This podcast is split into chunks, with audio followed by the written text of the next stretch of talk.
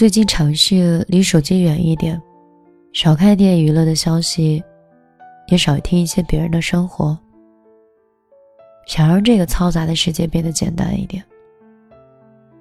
后来发现，好像我已经深陷其中，摸不到手机，就好像觉得有重要的人找自己，又或者在付款的时候觉得很没有安全感。带钱包出去不带手机，大爷大叔看自己的眼神是：“你不用微信、支付宝的吗？都什么年代了，还用手机？”手机确实给我们带来了很多方便，但是，它侵蚀着我的思想、我的时间，它有太多的内容，让我不知道什么是对，什么是错，甚至都不知道。怎么样才算是过好自己的一生？以前喜欢在纸质上去看书，现在都是一些在媒体的账号里，或是弹跳出来的弹跳框里。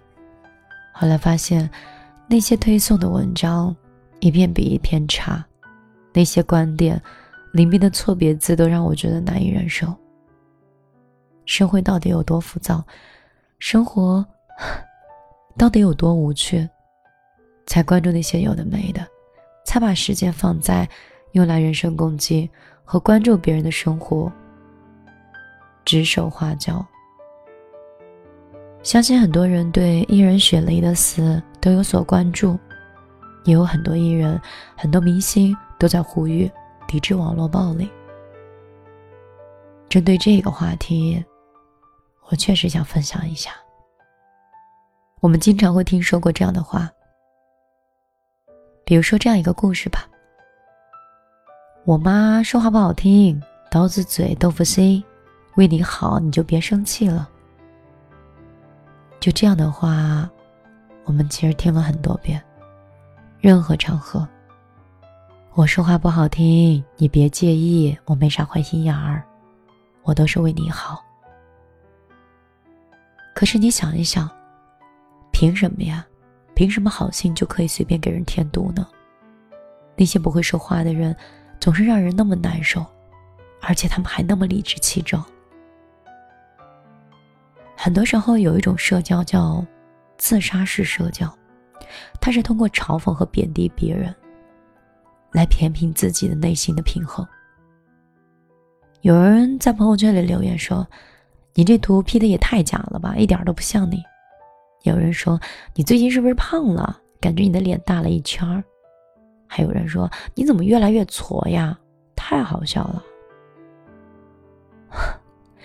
这些说话的人好像都无时不刻的在掩饰着，我怎么样说话才能让别人更讨厌自己？有时候想毁掉一段感情，往往只需要一句话。我们花了两三年学会说话，却花了六十多年，去学会闭嘴。大多时候，我们说的越多，彼此的距离就好像越远，矛盾也越多。是的，对于成人世界而言，我们欠缺的不是会说话，而是在很多场合学会闭嘴。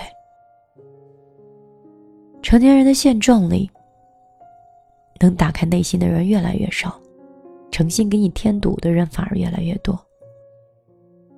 跟你分享一句话：“静水深流，高人不语。”我们来聊一下层次，好不好？你知道，在人群嘈杂的时候，选择闭嘴其实是一种克制。听说过一种说法：这个世界，两件事儿最可怕，一个是背叛，一个是谣言。之前我看过一个电影叫《搜索》。高圆圆演的是一个叫叶兰秋的一个白领，因为在车上拒绝给一个大爷让座，被电视台的实习记者拍下，然后在网上曝光。这个引起了广大网民的强烈不满，他们不仅苛责他，还对他进行了人肉搜索，这让叶兰秋造成了很大的伤害，几乎要把他逼到了绝境。事实上呢，是那天他查出了自己的。淋巴癌的晚期。当当时的他已经天塌下来，他又怎么样去顾及其他的人呢？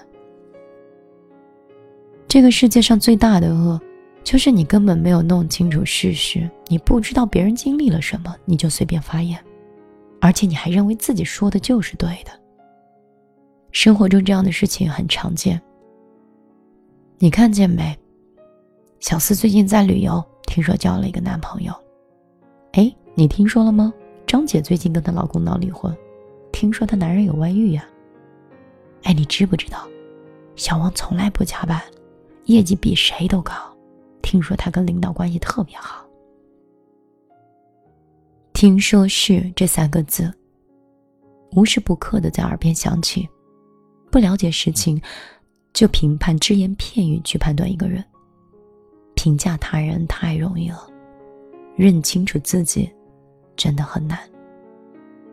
那些在我们背后窃窃私语，就像是饭里的沙粒，或者是生鱼片里没有剔干净的刺。给人一种不期待的痛。这句话是钱钟书说的。深以为然。有时候我们所谓的正义未必是正义，我们的发声可能是错上加错。在嘈杂的人群中，保持一定程度的孤独，远离那些炽热的火苗，其实也是一种克制，同时也是一种尊重。在界限不明时，我们选择要闭嘴，这是一种体面。世上只有三件事儿：自己的事儿、别人的事儿和老天的事儿。很多人连自己的事儿都做不好，却去插手别人的事儿。最典型的就是跟一些不太亲的亲戚，就像是谁家的小孩到了二十多岁，那些亲戚显得是无比的着急。怎么都这么大了还不找对象呢？天天往外面跑什么呀？谁家婆媳之间发生了口角，那些亲戚显得比谁都清楚。哎呀，你这媳妇儿看着就不顾家，以后可有你受的。谁家吵架了和好了，恨不得赶紧劝别人分手结婚。你这个人趁早分了吧，不然以后有你受的。可子非鱼，焉知鱼之乐呢？闺蜜思思在厦门上班，一直单身。她每次都特别害怕回家过节，就是因为邻里左右看到以后，就拉着她问东问西。哎，听说你工资很高啊，一个月好几万，怎么就没对象呢？思思一脸无辜，只能控制住自己的脾气，敷衍几句就逃离现场。可是没有想到，街坊邻里紧跟其后。打破砂锅问到底。思思说：“要不是看在我妈跟他们玩的好，又是邻居，我早撕破脸了。”心理学家研究发现，有很多人烦恼的不是来自于他人的冷漠无情，而是他人过度的热情，缺少了边界感。所以，关于别人的人生，闭嘴比高谈阔论更显得有。为人处事的情长，在亲属关系中，朋友、同事之间要保持心理戒备，顺其自然的趋势，慢慢孵化彼此的关系。说话三分就好，不要什么都说。与过路人交，请保持分寸，不要什么话都说出来，显得你多聪明似的。与亲人谈，适当的闭嘴，在气愤的时候也不要说一些伤人的话。与长辈交流，与长辈交流，多听少说，做一个好的倾听者也是一种修行。交浅言深，君子所见。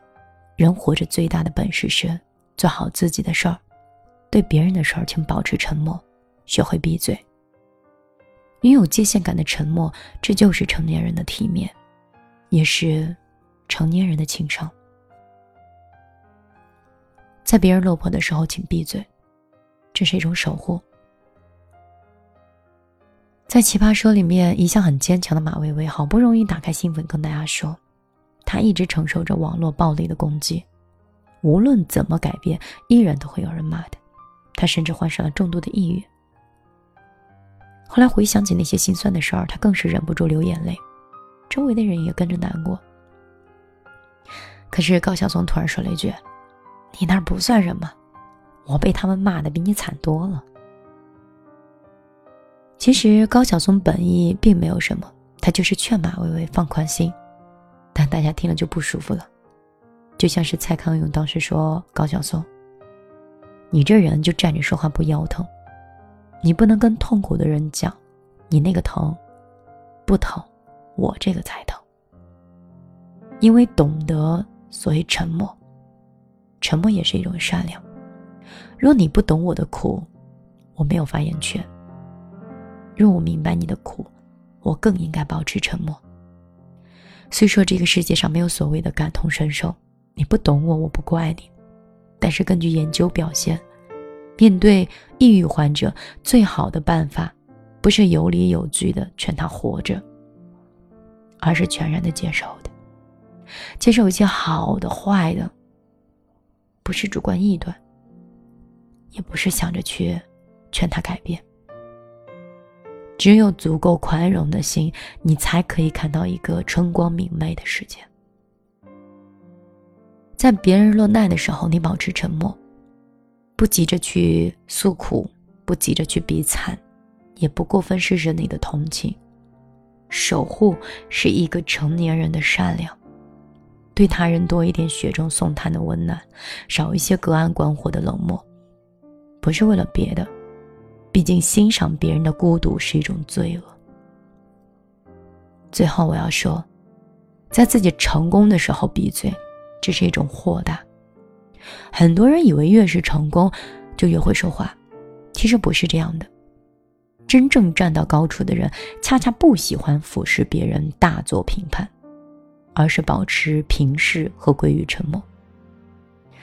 我北京电视台有一个朋友，一开始的时候心比天高，没出社会过得跟个愤青似的，怼天怼地，看谁不顺眼，这个节目做的不好，那个电影拍的差劲，他都得说。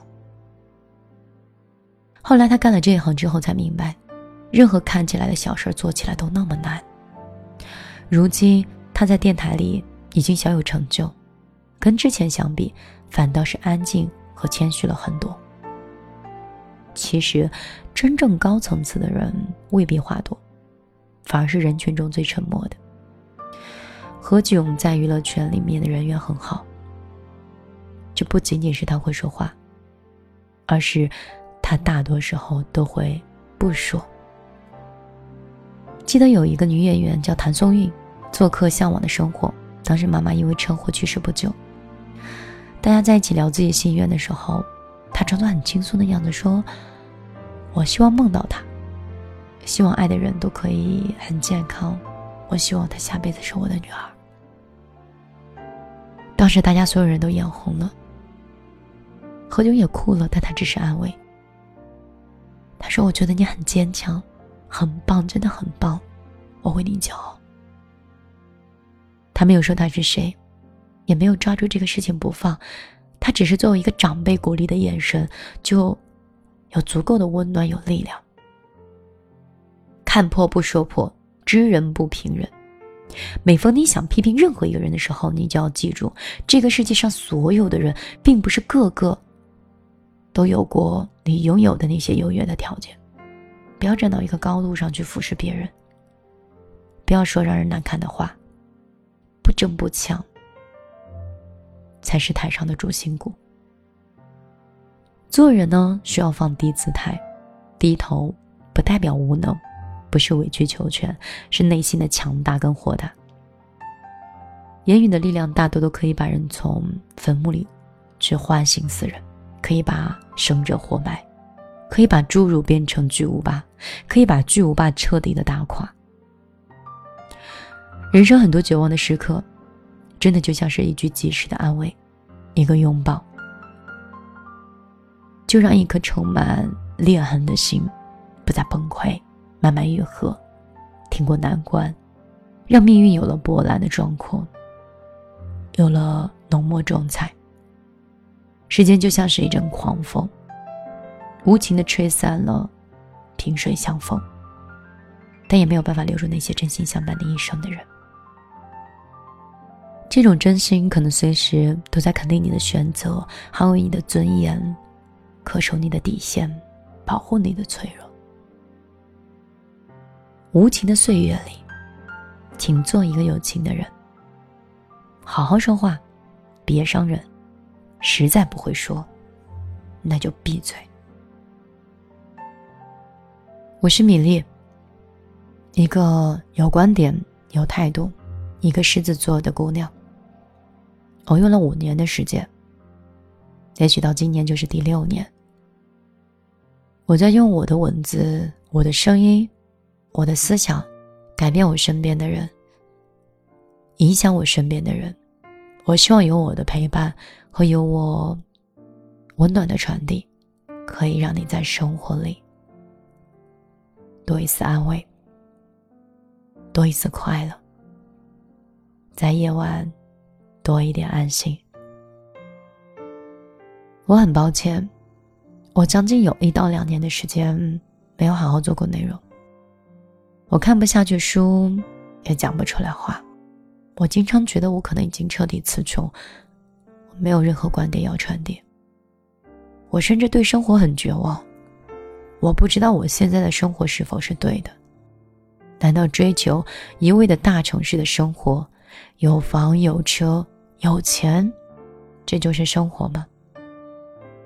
我像所有的年轻人一样，我会迷失在我创业的这座城市。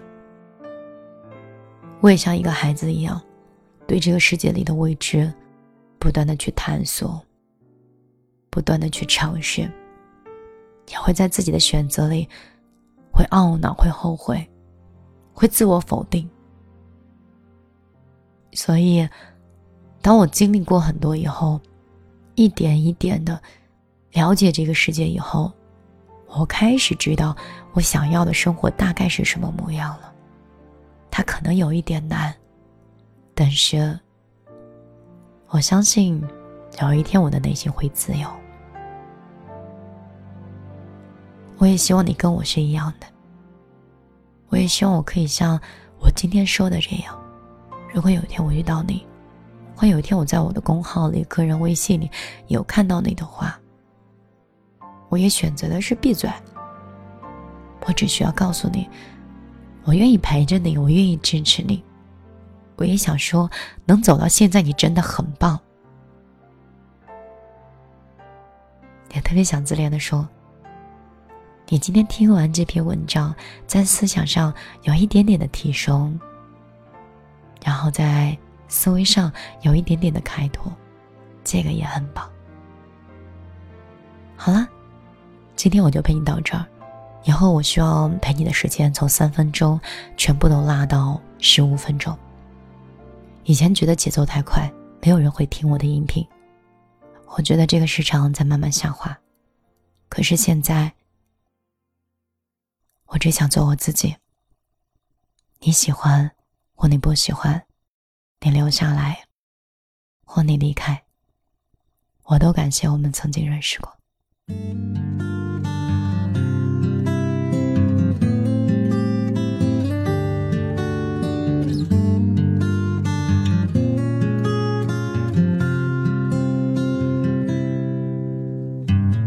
我也无所谓，你说什么都对。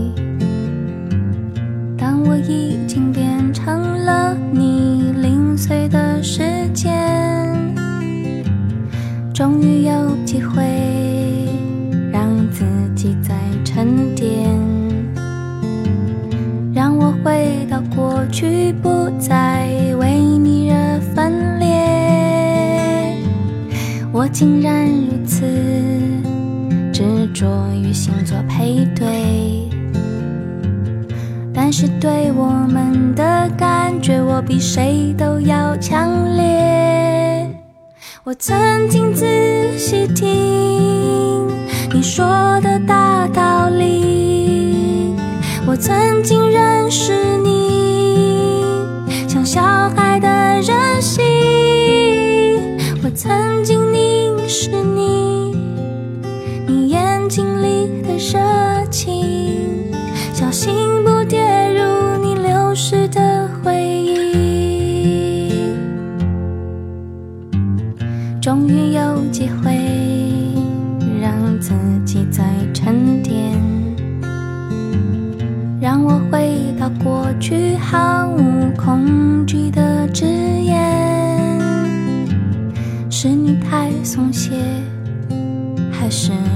想太尖锐？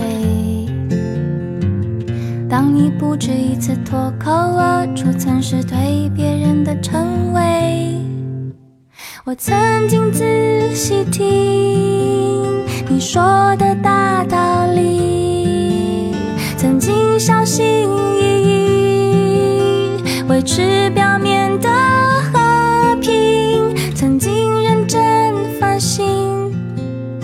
唱昨日的歌曲，小心